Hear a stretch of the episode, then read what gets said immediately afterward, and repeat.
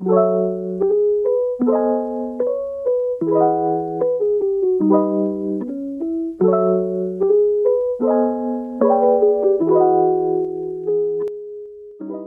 neue Folge Ohrkino am wunderbaren, wunderschönen Ende des Sommers. Ich frage mich ein bisschen, ob wir einen richtigen Sommer hatten, aber das sind die Extremwetterereignisse, mit denen wir in den nächsten Wochen, Monaten und Jahren sehr wahrscheinlich zu tun haben.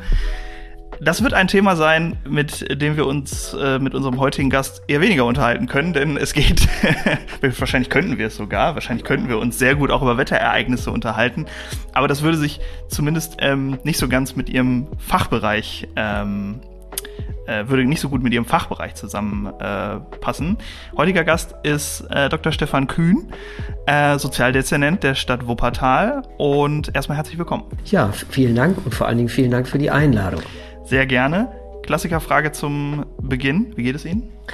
Mit Ausnahme des Wetters geht es mir gut, weil Sie haben es eben schon gesagt, derzeit ein bisschen arg verregnet. Finde ich persönlich nicht so schön. Ich hätte ja doch gerne jetzt Sonne und auch ein bisschen mehr Wärme draußen sitzen. Aber es ist, wie es ist und es kütt, wie es kütt. Das Schlimme ist ja nur, dass wir Menschen an diesem Wetter extrem mitschuld sind.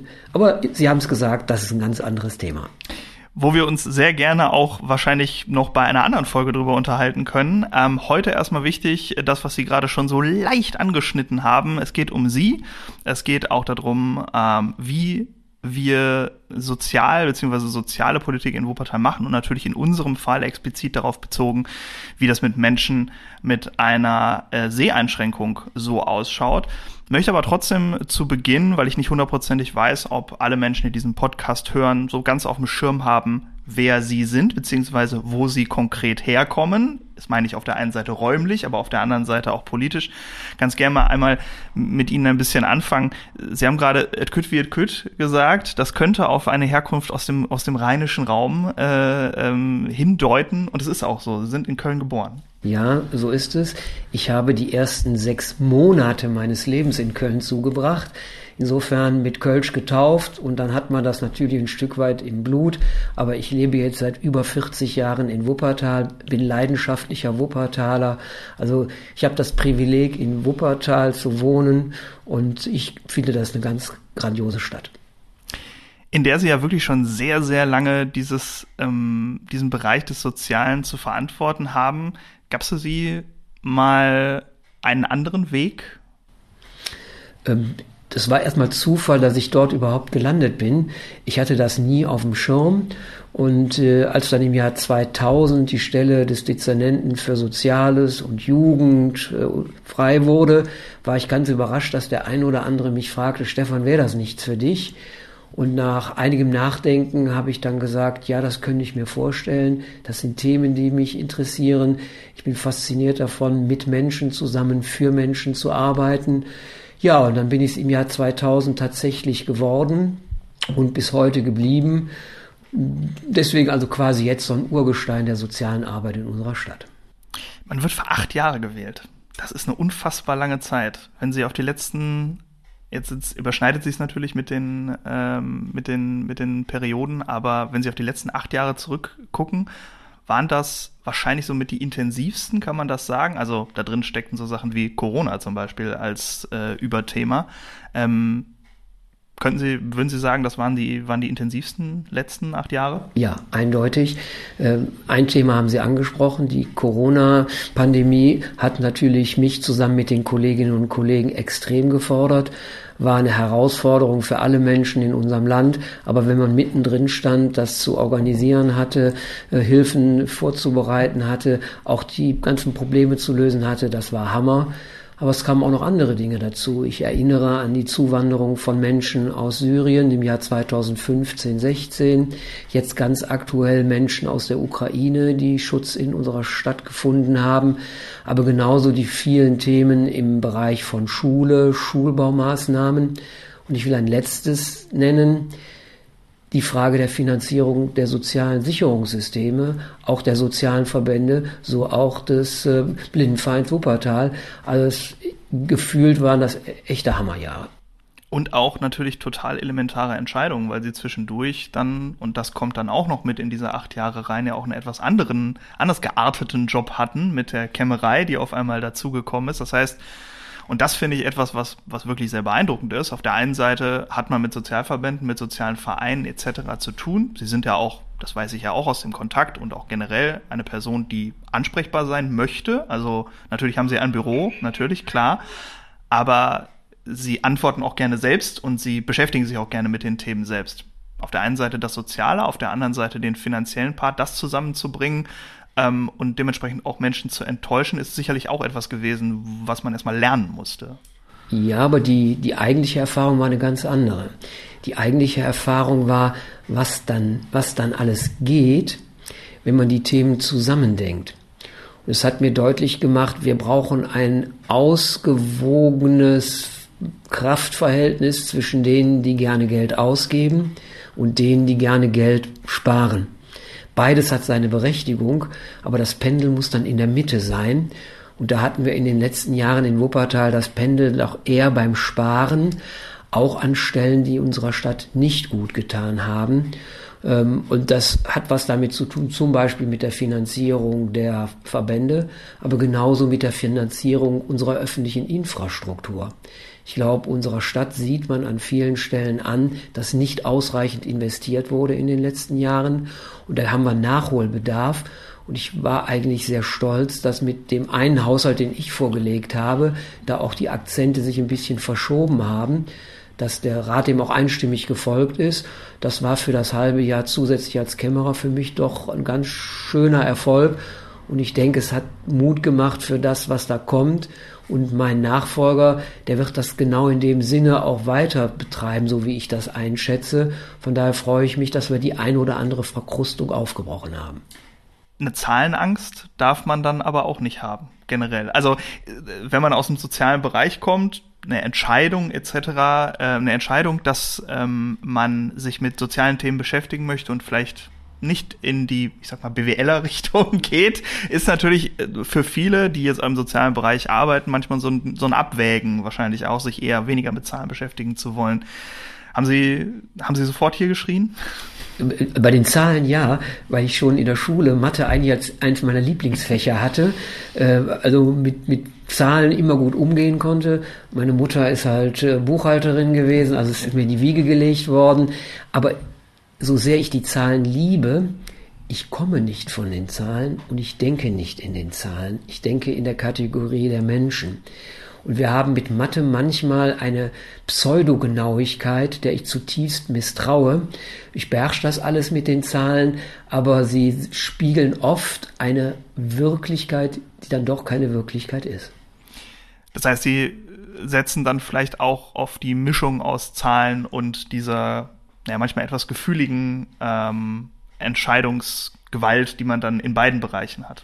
Ja, zumal man, äh, wenn man über die Zahlen spricht, zum Beispiel Ausgaben in bestimmten Bereichen, da muss man ja auch überlegen, was man durch Prävention an Ausgaben spart. Und nur wenn ich dann eine Gesamtbetrachtung mache, komme ich auch ökonomisch zu dem zutreffenden Ergebnis. Und man muss auch immer mal wieder kreative Ideen entwickeln, um auf Basis von Zahlen auch die richtigen und erwünschten Ergebnisse zu haben. Und das gilt sehr wahrscheinlich auch für die Wohlfahrtsverbände, für die sozialen Einrichtungen, für die Vereine, die Sie gerade angesprochen haben. Ja, und da bin ich sehr froh, dass der Rat in diesem Jahr auf meinen Vorschlag was, was sehr Gutes beschlossen hat. In den letzten Jahren gab es für die Verbände entweder gar keine Erhöhung oder nur eine Mini-Erhöhung. In diesem Jahr hat der Rat nun beschlossen, erstens ordentlich was draufzupacken, was ja auch nötig ist bei den Kostensteigerungen der Verbände, aber vor allen Dingen einen neuen Mechanismus vorzugeben. Nämlich, wenn wir einen Haushalt vorschlagen, dann soll gleich von vornherein geguckt werden, wie war denn die Kostensteigerung im letzten Jahr, um das zu berücksichtigen. Und da sind Zahlen dann mal wieder eine ganz gute Hilfe, dass man auch die Verbände in die Lage versetzt, ihre unverzichtbare Arbeit fortzuführen. Denn was da gemacht wird von den Menschen, ganz überwiegend ehrenamtlich, das ist faszinierend und das ist zwingend notwendig. Das gilt ja auch für diesen Verein äh, dementsprechend. Also hier sind ja auch nochmal sehr viele Leute, die ehrenamtlich sich engagieren. Vielleicht mal eine generelle Frage, wie ist Ihr Verhältnis zum Blinden- und Sehbehindertenverein in Wuppertal? Ich kenne diesen Verein schon sehr lange. Wenn man 20 Jahre Sozialdezernent ist, hat man viele Kontakte, viele Begegnungen. Dann kennt man auch viele handelnde Akteure. Und deswegen weiß ich, dass auch dieser Verein ein ganz aktiver Verein ist, der ganz viele Angebote macht für seine Mitglieder, ganz viele Unterstützungen für Betroffene, aber genauso auch Lobbyarbeit macht. Vertreterinnen und Vertreter des Blindenvereins sind seit vielen Jahren im Beirat der Menschen mit Behinderung. Da werden die Interessen sehbehinderter Menschen auch in die öffentliche Diskussion gebracht. Und das ist natürlich total notwendig. Also Unterstützung für die Mitglieder. Auch das Gesellige darf und soll es sein. Aber politische Lobbyarbeit ist auch ganz, ganz wichtig. Warum finden Sie das in diesem also warum findet man das in dem sozialen Bereich, in diesem Beirat der Menschen mit Behinderungen, aber vielleicht außerhalb davon eher weniger? Ähm, vielleicht wissen Sie, was ich meine. Es sind dann manchmal Gremien, in denen Entscheidungen getroffen werden und da ist ja auch Repräsentation super wichtig und so. Sehen Sie, sehen Sie das auch, dass außerhalb von diesen Gremien ähm, diese, die, die Menschen mit, mit Behinderungen oder Menschen mit Einschränkungen eher weniger in unserer Gesellschaft vorkommen? Sie hören mich zögern. Mhm. Ich würde sagen, jein. Ähm, dadurch, dass ich so verwoben bin mit dieser Stadt, so viel unterwegs bin in dieser Stadt, erlebe ich ganz viele Menschen mit Handicap, die sich an ganz vielen Stellen einbringen. Äh, ganz häufig auch in ganz anderen Themen. Denn Menschen mit Behinderungen haben ja auch noch ganz andere Interessen, als behindertenpolitisch sich zu engagieren. Ich treffe die im Fußballstadion als Fan, ich erlebe die als Künstlerinnen und Künstler, ich erlebe die als Innovationstreiber in ganz verschiedenen Zusammenhängen. Ähm, und deswegen Menschen mit Behinderung sind an ganz vielen Stellen unserer Stadt aktiv. Allerdings, und das ist dann das Aber, es wird nicht immer mitgedacht bei allen Akteuren die Belange von Menschen mit Behinderung. Also es gibt den Neubau, der im Gebäude perfekt barrierefrei ist. Und dann stellt man auf einmal fest, aber um zu diesem Neubau zu kommen, muss man drei Treppenstufen überwinden. Oder äh, es werden taktile Elemente angebracht, aber dann wird ein schöner Weihnachtsmarkt aufgebaut oder was auch immer. Und dann wird dann auf die taktilen Elemente was draufgestellt. Für einen sehbehinderten Menschen heißt das aber, auf einmal nicht mehr den wichtigen Hinweisen folgen zu können. Und das ist dann manchmal Gedankenlosigkeit, manchmal einfach nicht wissen und manchmal sicherlich auch die falschen Prioritäten setzen. Wenn Sie sowas sehen, und das wird Ihnen ja sicherlich in der Vergangenheit, wenn Sie es so detailliert beschreiben können, schon häufiger vorgekommen sein, dass Menschen gerade bei Hinweisen für Menschen mit einer Sehbeeinträchtigung oder auch anderen Einschränkungen ähm, ich habe das am, am, Hauptbahnhof vor allem gemerkt, dass man vielen Menschen ähm, die Rillen auf dem Boden, ich, ich drücke es jetzt mal bewusst dilettantisch aus, ähm, erklären muss. Ja, also das ist jetzt keine neue Erfindung, das ist kein Ding meiner Generation oder so, sondern das kennt man eigentlich an sich, aber trotzdem wissen es halt sehr, sehr viele Menschen nicht. Stellen zum Beispiel, und da sind wir auch wieder beim Weihnachtsmarkt, ähm, diese, diese Bereiche in der Stadt zum Teil dann auch zu. Sind Sie oder wollen Sie couragiert sein in diesem Moment und dann äh, kurz mal auch den Spielverderber spielen und sagen, äh, unabhängig davon, in welcher Rolle Sie sind ähm, oder in welcher politischen Rolle Sie sind, ähm, und dann eingreifen? Also ich bin niemand, der jedes Mal, wenn er durch seine, durch seine Stadt zieht, immer wenn mir was auffällt, äh, dann gleich auch die Klappe aufreißt. Genau. Und insofern muss ich mir an die eigene Nase packen, ähm, aus den unterschiedlichsten Gründen, manchmal keine Zeit, manchmal keine Lust. Manchmal gibt es auch Menschen, die möchte man nicht so gerne ansprechen. Ich mache es auch nicht immer. Ja. Aber natürlich gehöre ich zu denen, die dann einfach auch schon mal einen Hinweis geben. In der Regel versuchen freundlich, wenn es geht, mit einer Prise Humor. Äh, da kommt dann vielleicht zumindest die Kölner Geburt ein bisschen durch, weil ich glaube, wie man in den Wald hineinruft, so schallt es dann oft hinaus, weil man ganz oft auch hört, ach so, ach dafür ist das. Ach, das habe ich mir gar nicht so vorstellen können. Gut, dass Sie mir das mal sagen. Also es gibt da auch, wenn man mit den Menschen spricht, ganz viele Aha-Erlebnisse. Und da ist dann wahrscheinlich auch wieder öffentliche Repräsentation der Vereine zum Beispiel von Menschen mit Beeinträchtigung extrem wichtig, also auch rausgehen, den Menschen das zu erklären. Sie können ja nicht überall rumlaufen. Logischerweise ist das dann auch eine Aufgabe, die Vereine sicherlich übernehmen können und wollen. Ähm, Wenn Sie diese Angebote, ähm, die Sie jetzt hier zum Beispiel beim äh, Blinden- und Sehbehindertenverein gesehen haben, was, was gibt das den Menschen oder was denken Sie, was das den Menschen in der Stadt geben kann, äh, dass diese Angebote, wie gesagt, nicht nur hier, sondern auch bei allen anderen Vereinen und sozialen äh, Institutionen, was es den Menschen gibt? Ich würde den, den Dreh ein bisschen anders für mich nennen. Das Wichtigste wäre mir, dass alle Menschen begreifen, dass Inklusion für alle Menschen eine Chance ist. Denn es geht ja um die Öffnung aller Angebote für alle Menschen. Und da haben dann auch alle was davon. Es ist dann eben nicht nur für denjenigen mit körperlichen Einschränkungen wichtig, Barrierefreiheit, ist genauso für die Senioren mit ihrem Rollator, für Vater und Mutter mit dem äh, Kinderwagen, für Menschen, die aus unterschiedlichsten Gründen das nicht so schaffen, für all die ist das ein Gewinn. Und ich persönlich finde es ausgesprochen befriedigend zu sehen, dass eine Gesellschaft, die aus Vielfalt besteht, dann auch vielfältige Möglichkeiten bietet. Und wenn uns das gelingt, unter anderem durch die Arbeit des Beirates, dann wäre das schon eine ganz tolle Geschichte. Ähm, wenn man, wir haben ja gerade darüber gesprochen, Sie, Sie sehen Menschen in der Stadt ähm, mit einem, einem Handicap, aber wahrscheinlich auch, weil Sie ein bisschen anders auf die Stadt gucken als vielleicht der Durchschnittsbürger, die Durchschnittsbürgerin. Ähm, wenn Sie, wenn Sie ansonsten unterwegs sind in der Stadt, also es gibt ja mit dem Blindenstock etc. viele Merkmale von Menschen mit einer Sehbeeinträchtigung, nur um jetzt mal einen zu nennen. Ähm, haben Sie das Gefühl, dass wenn Menschen in unserer Stadt die Menschen mit einer Sehbeeinträchtigung sehen, die offensichtlich eine Sehbeeinträchtigung haben, dass es vielleicht eine Entwicklung gibt zu mehr von dieser selbstverständlichen Inklusion oder wie sehen Sie die Entwicklung?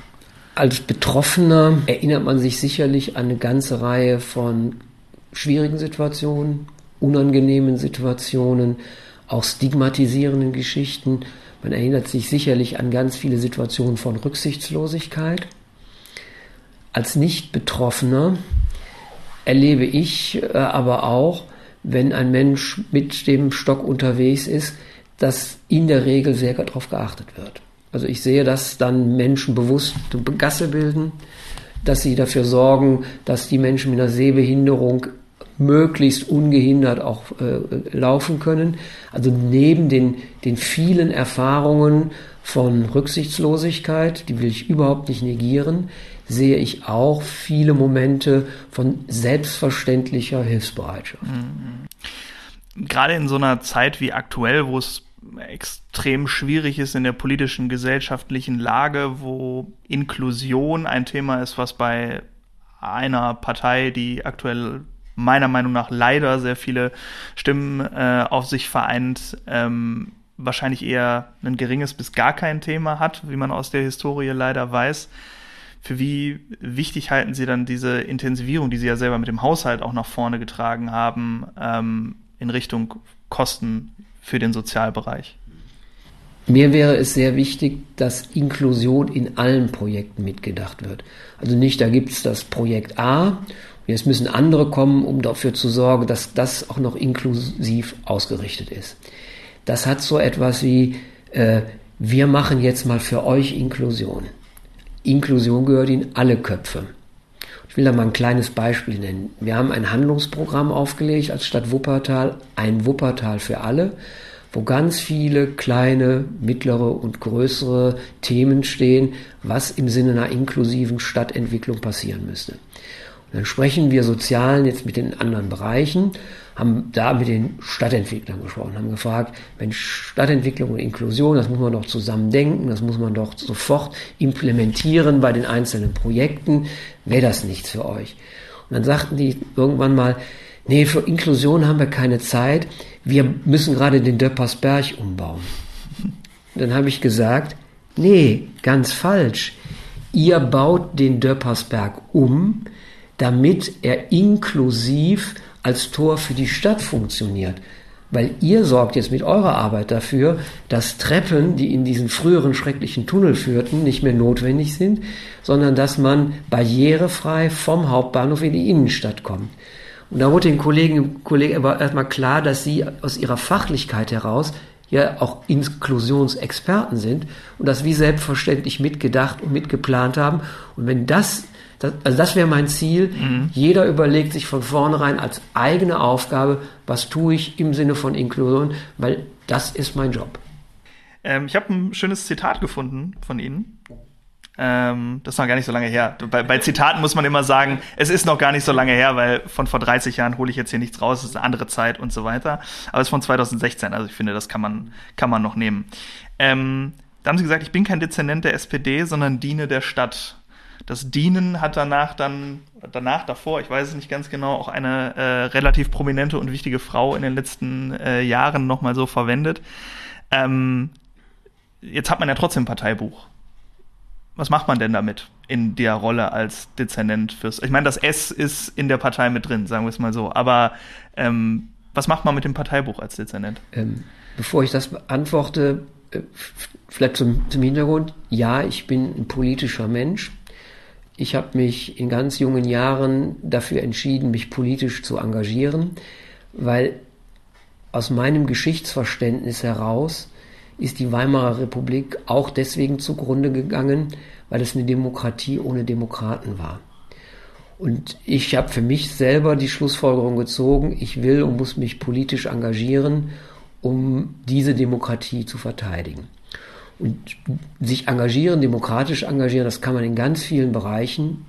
Da ist Partei nur eine Möglichkeit politisches Engagement ist Beirat der Menschen mit Behinderung, ist eine Bürgerinitiative, ist die Mitwirkung im, im, im, Elternrat, ganz vieles. Also dieses politische Engagement im breiten Verständnis brauchen wir, damit unsere Demokratie lebendig bleibt. Ich selber habe mich parteipolitisch in der SPD verortet. Das war die Partei, die meinen politischen Interessen und Vorstellungen am nächsten gekommen ist. Und deswegen bin ich jetzt schon viele Jahre dabei. Ähm, wenn ich jetzt Sozialdezernent bin, bin ich vom Berufswegen Leiter des größten Dezernates der Stadt Wuppertal. Dazu gehören die gesamten Bereiche Soziales, Jugend, Schule und Integration. Rund zweieinhalbtausend Kolleginnen und Kollegen, ein Jahresvolumen von 700 Millionen Euro. Ich bin also als allererstes Spitzenmanager eines Großunternehmens. Dann aber an der Schaltstelle zur Politik, also der Rat der Stadt trifft wichtige Beschlüsse, die ich vorzubereiten habe und auch umzusetzen habe, auch wenn sie mir im Einzelfall nicht so passen. Und deswegen habe ich hier, bin ich so ein bisschen so ein Zwitterwesen. Ich bin schon auch natürlich bei politischen Diskussionen dabei, mache das auf Basis des bestimmten gesellschaftspolitischen Verständnisses, aber ich mache es nicht als Parteipolitiker. Ich bin Manager, der verantwortlich dafür ist, dass für die Menschen dieser Stadt das gut läuft.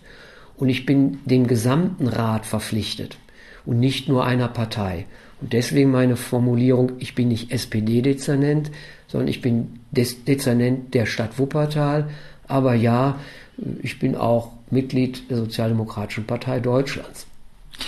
Jetzt ähm, haben wir mit Uwe Schneidewind jemanden, der von der Grünen Partei und von der CDU aufgestellt worden ist. Wir hatten davor mit Andreas Mucke einen SPD-Oberbürgermeister, den Sie ja auch äh, sehr, sehr lange und sehr, sehr gut kennen, aus äh, verschiedenen ähm, Zusammenkünften, sage ich jetzt einfach mal. Wir sind zusammen groß geworden. Ja, so kann man es eigentlich auch sagen. Ähm, wenn Sie so ein bisschen auf diese Zeit zurückgucken, ähm, wo Sie mit Andreas Mucke gearbeitet haben, wo Sie jetzt mit Uwe Schneidewind zusammenarbeiten, ist es gewinnbringend, in einer anderen Partei oder von einer anderen Partei ähm, aufgestellt worden zu sein, wie im Fall von Uwe Schneidewind und in Ihrem Fall jetzt ähm, im, im Job zu sein, aber trotzdem ein Parteibuch zu haben? Also trotzdem, Sie wissen, wie ich es meine. Mhm. Meine Erfahrung nicht nur bei den Oberbürgermeistern, sondern insgesamt im Leben Gewinnbringend ist nicht die Farbe des Parteibuchs, gewinnbringend sind die Menschen. Und äh, da habe ich in meinen über 20 Jahren mit ganz unterschiedlichen Menschen zusammengearbeitet. Zunächst mit Hans Krämendahl, Sozialdemokrat, dann mit Peter Jung, Mitglied der CDU, Andreas Mucke, Sozialdemokrat und jetzt Uwe Schneidewind, Mitglied bei den Grünen. Die Frage der Zusammenarbeit die hat sich nie bemessen an der jeweiligen Farbe des Parteibuchs, sondern wie gehen wir als Menschen miteinander um. Und da hatte ich bei allen Oberbürgermeistern das Glück, dass wir eine gute Zusammenarbeit hatten, dass alle immer wussten, dass sie sich auf mich verlassen können, dass wir immer loyal zusammengearbeitet haben. Ja, insofern bin ich nämlich Diener dieser Stadt. Und dann haben auch alle vier Oberbürgermeister mich meinen Job machen lassen, weil sie wussten, ich tue alles, was in meiner Macht steht, um mit meinen Kolleginnen und Kollegen diese Stadt positiv zu gestalten. Deswegen hatte ich bei all den charakterlichen Unterschieden dieser vier Menschen immer eine gute Zusammenarbeit. Aber man ist nicht immer gleich glücklich mit allen Entscheidungen. Das, das würde ich, würde ich jetzt schon behaupten, ja, oder? Natürlich, ja, ne? natürlich. Haben Sie vielleicht ist es auch schon lange genug her, dass wir es erwähnen können. haben Sie, haben Sie eine Entscheidung oder haben Sie eine Situation gerade im Kopf, wo Sie in der Konstellation oder in, in der Entscheidung von einer Person extrem unglücklich waren, wo es wirklich so sich ein bisschen auf die Probe gestellt hat? Ja, natürlich gibt's, das ist im echten Leben so, das ist im Berufsleben so, das ist im Privatleben so, äh, und natürlich gibt es immer wieder diese Situationen, äh, und das ist dann eine extrem emotional belastende Situation. Das kennt jeder von uns. Sie haben das gut umschifft, dass Sie keine einzelne Situation genau. genannt haben, in der das so war. Das war auch voll.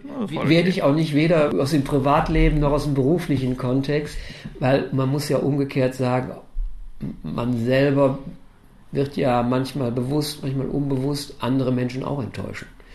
Und wird auch manchmal Entscheidungen treffen oder nicht Entscheidungen treffen, wo andere sagen, wie kann der Kühn nur?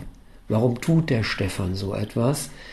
Und äh, ja, ich bin evangelischer Christ und ähm, im Glaubensbekenntnis, beziehungsweise im Vater unser heißt ja, ja, und vergib uns unsere Schuld, wie auch wir vergeben unseren Schuldigern. Ich persönlich finde das eine, eine ganz wunderbare Formulierung, weil es deutlich macht, ja, ich lade auch Schuld auf meine Schultern, so wie das andere tun, und wir müssen uns auch wechselseitig verzeihen. 100% gibt es nicht und äh, jeder macht Fehler also so als Grundsatz fürs ja. Leben ist ja, glaube ich, auch recht gesund, um sich nicht selbst zu geißeln, um im christlichen Sprachgebrauch zu bleiben. Ähm, bleiben wir noch mal ganz kurz beim Thema Dezernenten, beziehungsweise bei der Aufgabe eines Dezernenten. In dem Sinne jetzt äh, gibt es unterschiedliche Dezernenten, unterschiedliche Fachbereiche, in denen gearbeitet wird. Und ähm, in Wuppertal war immer die Frage, wie viele Dezernate hat man überhaupt? Wie teilt man die auf? In welcher Konstellation kann man Entscheidungen wahrscheinlich auch am besten treffen? In der Gruppe der Dezernenten im besten Fall, ähm, wenn es um umfassende Dinge geht, gemeinsam mit dem Oberbürgermeister etc.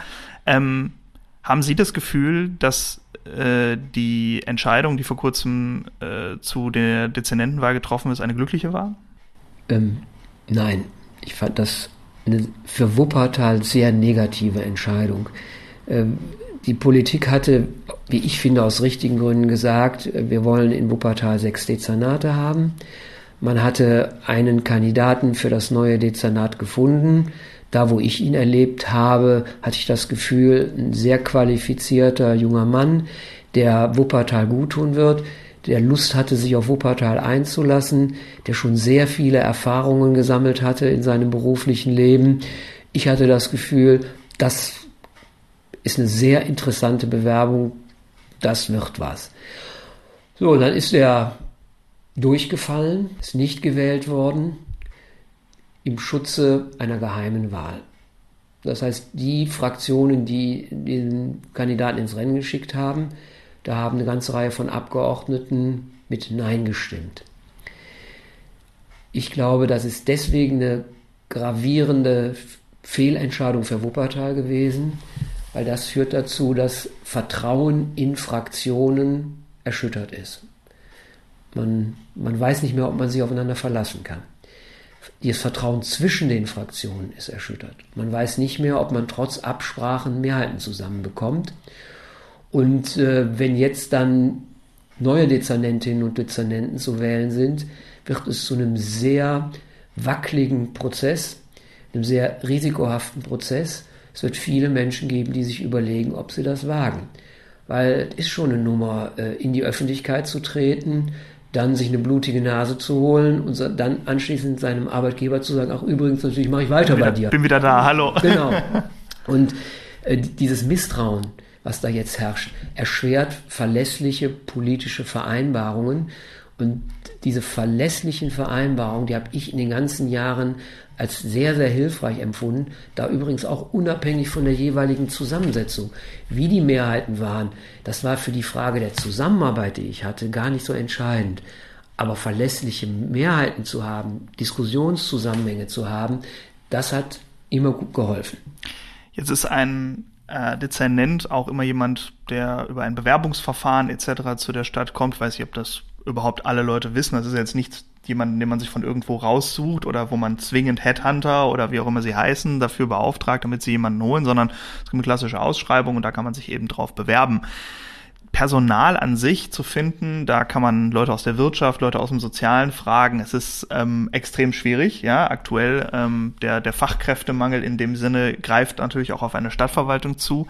Was ich mich sehr oft frage, weil ich das äh, Geschehen ja nun mal auch beruflich etwas verfolgen darf, ähm, das Thema Fachkräfte an sich ähm, ist, finde ich, genug beleuchtet. Im, also die Problematik ist genug beleuchtet dem Ganzen Herr zu werden, da ist eine riesige Lücke, meiner Meinung nach. Also wie gesagt, wir schauen mal in dem Fall jetzt nicht auf die Wirtschaft, sondern in, in ihren Bereich.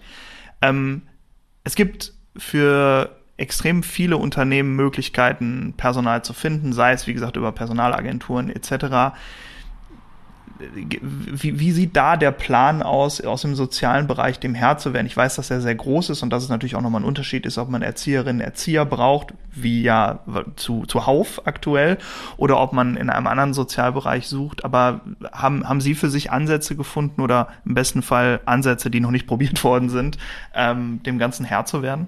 Sie haben es richtigerweise gesagt. In nahezu allen Branchen wird über Fachkräftemangel geklagt. Handwerkerinnen und Handwerker wissen kaum noch, wie sie die Arbeit stemmen sollen, finden nicht genügend Auszubildende, machen sich große Sorgen, was die Betriebsübergänge angeht. In der IT-Branche, im technischen Bereich, äh, überall ganz erheblicher Fachkräftemangel und davor macht der öffentliche Dienst natürlich auch keinen Halt. Ähm, das ist im öffentlichen Dienst zum Teil selbst verschuldet. Ich kann mich erinnern, dass vor ungefähr 15 Jahren wegen der unzureichenden finanziellen Mittel der Kommunen von der Bezirksregierung, von der Landesregierung ein Einstellungsstopp für Auszubildende verhängt wurde. Wir durften nicht mehr ausbilden.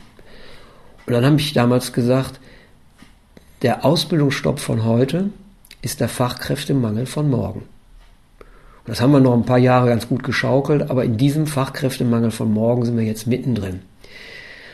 Und das merkt man bei den Dienstleistungen, die wir für unsere Bürgerinnen und Bürger erbringen. Die sind zum Teil nicht so, wie wir gerne es, wie wir es gerne hätten und wie doch die Bürgerinnen und Bürger zu Recht verlangen. Und deswegen ist ja die Frage, wie steuert man gegen? Ich bin derzeit noch zusätzlich vertretungsweise Personaldezernent. Mit meinen Kolleginnen und Kollegen gehen wir im Kern zwei Wege ja, eigentlich drei Wege, würde ich sagen. Ich fange mal mit dem ersten Weg an, ein klassischer, ich muss mehr tun im Bereich Ausbildung. Das heißt für uns ganz konkret, wir haben in den letzten drei Jahren die Anzahl unserer Ausbildungsplätze verdoppelt. Und das ist keine Hilfe für heute. Die müssen ja auch erstmal eine zwei- oder dreijährige Ausbildung durchlaufen. Aber eine Verdopplung der Auszubildendenzahlen, das ist ja schon mal ein erstes Wort. Das zweite, ähm, früher war es so, äh, Verwaltung lebt auch von sehr klaren Vorgaben. Äh, das gilt auch im Personalbereich. Man fing bei einer Verwaltung an, machte seine Ausbildung, blieb dann 40 Jahre dort und ging anschließend in Rente. Man war ein System unter sich. Das ist Verwaltung von gestern. Wir öffnen uns jetzt immer mehr für ganz unterschiedliche Berufsgruppen und sagen, wer eine kaufmännische Ausbildung mitbringt, egal ob bei einer Krankenversicherung, egal ob bei einem Unternehmen, warum soll der denn nicht sich auch aneignen, die Vorgaben, die man im öffentlichen Dienst zu berücksichtigen hat? Also wir holen andere Berufsgruppen rein und weil ich auch glaube, dass wir attraktiv als Arbeitgeber sind, das gelingt auch, also mehr Menschen von außen. Und das Dritte, wir waren nicht immer an der Spitze des Fortschritts, wenn es um Technikeinsatz ging, wenn es um moderne ähm, Arbeitszeitformate ging. Ich glaube, da haben wir, sind wir auf der Überholspur. Was wir mittlerweile anbieten, alles an technischen Möglichkeiten, an Desk-Sharing, an Homeoffice, äh, an mobilem Arbeiten, das macht es dann auch möglich, deutlich effizienter zu sein. Also mehr ausbilden, mehr Personal von draußen plus Effizienzsteigerungen. Das ist so ein bisschen für mich, für uns das magische Dreieck, wie es hoffentlich besser wird. Und als Mann, der Zahlen mag, obwohl er nicht von den Zahlen kommt, frage ich natürlich jetzt Sie, ähm, kann man da schon was sehen? ja, ähm, da kann man Folgendes sehen. Äh, ich durfte am 1. August insgesamt 235 neue Auszubildende bei der Stadt Wuppertal begrüßen. Alleine 74 neue Auszubildende bei den Kitas, angehende Erzieherinnen und Erzieher. Fast 30, die eine Ausbildung in der Altenpflege begonnen haben. 50 äh, in der klassischen Verwaltungslaufbahn. 25 im gewerblichen Bereich. 10 im Bereich IT. Das heißt, das sind reale Menschen, junge Menschen, die bei uns angefangen haben. Die kann man dann schon sehen. Das Zweite, was man demnächst sehen kann, ähm, ich hatte dem Rat vorgeschlagen, Anfang des Jahres zahlreiche neue Stellen zu schaffen. Insgesamt 150 neue Stellen in diesem Jahr. Wir sind gerade dabei, die ganzen Ausschreibungen und Besetzungen zu machen. Wir gehen davon aus, dass wir in diesem Jahr von diesen 150 neuen Stellen ungefähr 130 bereits besetzt bekommen. Auch diese Menschen kann man demnächst sehen. Wie viele Menschen sind davon mit Handicap?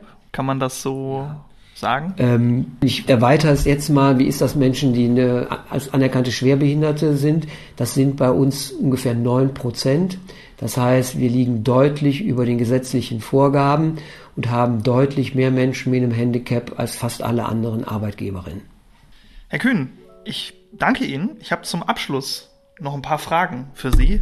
Die, die berühmten schnellen Fragen, die man mittlerweile so stellt, ja. äh, die oh, oh, extrem wichtig jetzt, sind. Jetzt zitter ich aber dann doch. Nee, bitte nicht, bitte nicht zittern. Das ist alles ganz entspannt. Ähm, ich habe zum Abschluss machen wir auch noch ähm, was, was wir jetzt etwas länger nicht gemacht haben, aber das äh, nehmen wir noch mit rein. Ähm, ja, dann fangen wir mal an. Also ich habe, ich habe die berühmten fünf schnellen Fragen zum Start. Gehen wir, wir haben Mittag, aber wir gehen nochmal zurück zum Frühstück. Müsli oder Brötchen? Brötchen. Willy Brandt oder Helmut Schmidt? Willy Brandt. Sie sind sehr schnell. äh, Köln oder Wuppertal? Wuppertal. Mit Doktor oder ohne? Ohne Doktor. Dezernent für Soziales oder Oberbürgermeister? Dezernent für Soziales, Jugend, Schule und Integration. Ich danke Ihnen. Und zum Abschluss ähm, würde ich Sie gerne fragen, ähm, wo wir tatsächlich auch schon Nachfragen ähm, hatten, ähm, ob wir das mal wieder machen können. Und wir machen das jetzt. Haben Sie ein Lieblingsgeräusch? Ein Lieblingsgeräusch. Mag, ja. diese, ich mag diese Stille immer, weil jeder, ich bereite niemanden darauf vor und alle müssen immer, also keiner hat spontan ein Geräusch. Alle müssen immer fünf bis zehn Minuten, Minuten, Sekunden überlegen, ähm, was es ist. Aber sie haben jetzt was. Ja, wenn ich äh, allein zu Hause bin und ich höre den Schlüssel dann weiß ich, dass meine Partnerin nach Hause kommt. Herr Kühn, das ist ja eine Romantik, die ich heute nicht mehr toppen kann. Das ist doch perfekt. Äh, ich hoffe, Ihre Partnerin hört das. Dann freut sie sich bestimmt. Und äh, beim nächsten ähm, Reinkommen in die Tür und Schlüssel einstecken, wird sie daran denken. Herr Kühn, ich danke. Ich danke und, auch. Und äh, wünsche Ihnen viel Erfolg bei den wirklich wichtigen und sehr großen Aufgaben, die in dieser Stadt aktuell zu leisten sind. Ja, und ich darf nochmal danken für das große Engagement des Blindenvereins, aber auch für Ihr großes Engagement, weil Sie die Öffentlichkeitsarbeit ja so maßgeblich nach vorne bringen. Vielen Dank. Wenn ihr mehr zum Blinden- und Sehbehindertenverein Wuppertal oder dem Podcast Ohrkino wissen wollt, könnt ihr uns auf unseren Social Medias folgen. Auf Facebook findet ihr uns unter Blinden- und Sehbehindertenverein Wuppertal e.V. und auf Instagram unter Blindenverein-Wuppertal. Hier könnt ihr uns übrigens auch Sprachnachrichten schicken. Wenn ihr lieber eine Mail schreiben wollt, könnt ihr das auch gerne tun. Zum Podcast bitte an ohrkinopodcast.web.de schicken und für den Blinden- und Sehbehindertenverein Wuppertal an bvwuppertal.t-online.de. Wir freuen uns auf euer Feedback.